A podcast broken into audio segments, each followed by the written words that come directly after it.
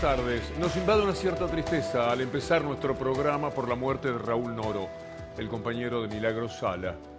Como si no fuera suficiente toda la persecución que está padeciendo desde hace años, la tristeza se ha ensañado de una manera muy especial con Milagro, la muerte de su hijo y ahora la de su compañero de toda la vida. Un hombre al que conocemos, con el que hemos charlado, con el que hemos compartido en visitas a Milagro Sala momentos que nos resultan ahora particularmente inolvidables. El amor no siempre vence al odio. Y esta vez, una vez más, el odio parece imponerse ante esta noticia infausta.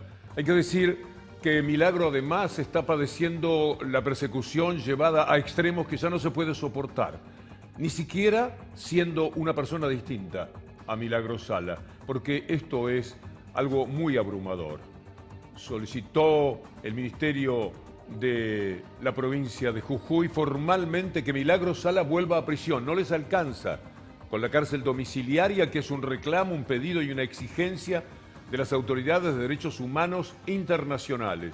Pues la gente de Gerardo Morales, con todos los cambios que son capaces de operar dentro de la propia justicia de Jujuy, están llevando a cabo una persecución por la cual, coincidentemente con la muerte de Raúl Noro, ayer estaban procurando que Milagro Sala tenga que volver a la cárcel común. Después de todos estos años de padecimiento, el castigo es constante. Seguramente porque Gerardo Morales cree, y también Rodríguez Larreta, que desde el punto de vista electoral puede ser un buen dato. Parece mentira que tanta infamia, tal persecución, toda la mentira que ha sobrellevado Milagro Sala pueden ser un buen argumento de política. ¿A dónde hemos ido a parar humanamente? Y esta pregunta no solamente se traslada hacia los eh, políticos que estoy mencionando, sino también a la gente que los sigue y muchas veces los apaña. Estas persecuciones tienen su historia. En la Argentina de estos últimos años han sido permanentes. Recordemos de lo que fueron capaces contra Héctor Timerman, para tomar uno de los ejemplos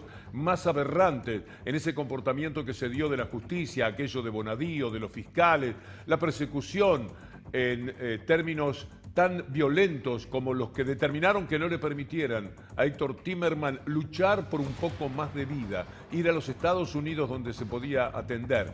Son capaces de cualquier cosa. Yo no, no sé si hay parangón en el mundo de tanta crueldad como esta de la que hacen gala. Es algo de lo horrendo que le ha pasado a la Argentina en estos años en los cuales entre el periodismo mafioso y la justicia que le responde totalmente fuera de sus cabales, eh, determinaron que vivamos de esta forma.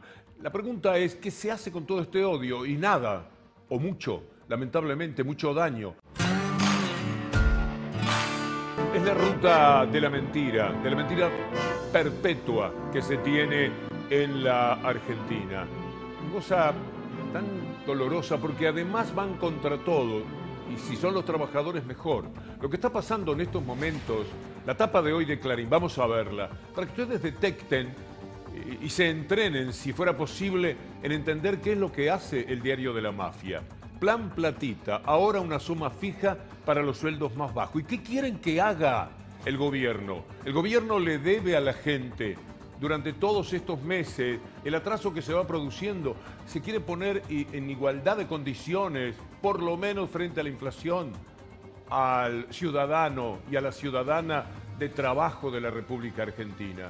Pero ellos inventan una campaña que es un plan platita que tiene que ver con las elecciones. Entonces no se puede nunca, si tenemos elecciones cada dos años, ¿cuál sería el momento oportuno, señor Manieto? Le preguntamos, para darle a la gente el aumento que está necesitando para comer para las necesidades elementales, porque no es que están tirando manteca al techo, no es que están eh, corriendo detrás de eh, bienes muy especiales, bienes suntuarios, no, están buscando llegar a fin de mes con la plata suficiente para comer, para pagar todo lo que incluye la vida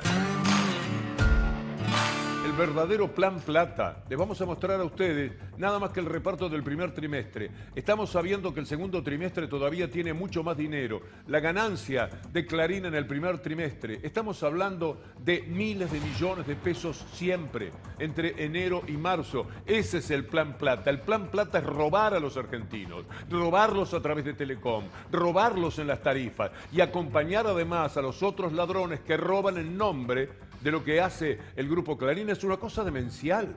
Es algo que no se puede tolerar, que no se puede sobrellevar de ninguna manera. Ellos hablan del plan platita y mientras tanto arrasan con toda la plata del bolsillo de los trabajadores. Es insufrible, es demasiado lo que hace. Justamente son estos dueños del mercado los que han eh, potenciado con sus actividades en el mercado, con el dólar blue y con todo lo que económicamente a ellos les ha servido para ganar cada vez más dinero.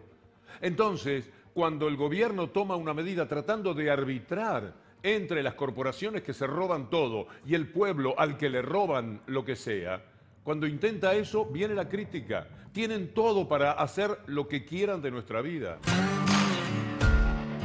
Vamos a hablar de lo que es la educación pública. Vamos a empezar por este collage que queremos compartir con ustedes sobre lo que es el furioso ataque a la educación universidades nacionales, los egresados tardan nueve años para completar carreras de cinco. Ojalá que sea así, porque efectivamente se trata de gente que al mismo tiempo tiene que trabajar y tiene que ayudar a su familia. Un ranking de universidades dejó a la Argentina mucho peor que otros años. Esto no es así. Los últimos datos que llegaron internacionalmente marcan una excelente performance de las universidades de la Argentina y la UBA entre las mejores universidades del mundo. Pero lo dicen, lo repiten, lo escriben, tal como lo estamos viendo, y de inmediato aparece cualquier mentira. Esta que vamos a ver es una de las que más comprometió a Patricia Bullrich en este tramo en el que le ha hecho tanto daño a su campaña. En la secundaria, la Argentina es el país con más universidades públicas de América Latina. Tiene 56 universidades públicas y tantas o más universidades privadas. Sin embargo, esas universidades hoy están vacías de alumnos. Tenemos casi la mitad de la matrícula de alumnos extranjeros que vienen y toman las posibilidades que Argentina da y los argentinos quedan en un cementerio en el colegio secundario. Esta mujer puede ser presidenta y si no es ella es Rodríguez Larreta si gana la superderecha de la Argentina. Es para entristecerse un poco, ¿no? Porque no puede ser que esté en condiciones de llegar a presidenta de la República y diga esto. Amigos, muchas gracias. Amigas también, por supuesto. Amigos, amigos, eh, hasta mañana, señor.